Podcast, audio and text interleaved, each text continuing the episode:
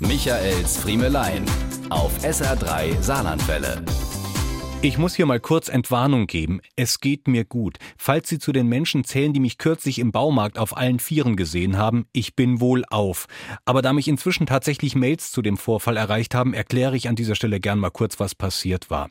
Ich war schon zwei Stunden zuvor im Geschäft und habe unter anderem ein Kanister Balkonimprägnierung gekauft. Weil das Wägelchen aber schon voll war mit Stiefmütterchen und Co., habe ich den Kanister einfach unten draufgestellt, da wo normalerweise die Sprudelkisten hinkommen. Zu Hause angekommen, war der Kanister nirgends zu finden.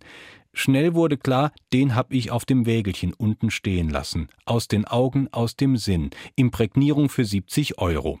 Flott machte ich mich wieder auf den Weg. Wer sowas findet, der gibt's doch bestimmt an der Rezeption ab. Von wegen, Pustekuchen. Dort lachte mich der Mitarbeiter leise aus, ob meines Glaubens an das Gute im Baumarktkunden. Ich wollte diesen Optimismus aber nicht aufgeben und so machte ich mich auf die Suche nach meinem Wägelchen von eben. Zuerst ging ich auf dem Parkplatz vor jedem Wägelchenhäuschen in die Knie. Ich wartete immer, bis möglichst niemand in der Nähe war, kein Auto und kein Mensch und krabbelte dann auf allen Vieren um die Abstellplätze drumrum. Aber nix. 70 Euro. Einfach so weg. Das konnte doch nicht sein. War ich bis dahin möglichst unbemerkt unterwegs, gestaltete sich die Sache im Baumarkt etwas auffälliger.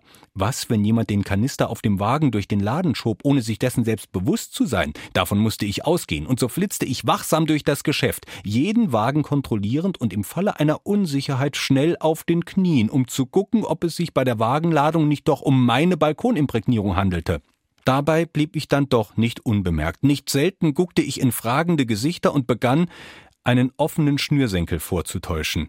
Wie dem auch sei, es nutzte alles nix, ich musste nochmal in die Tasche greifen und einen neuen Kanister kaufen.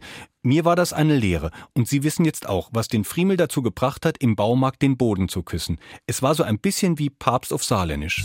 Michaels Friemelein. Jede Woche neu auf SR3 Saarlandwelle.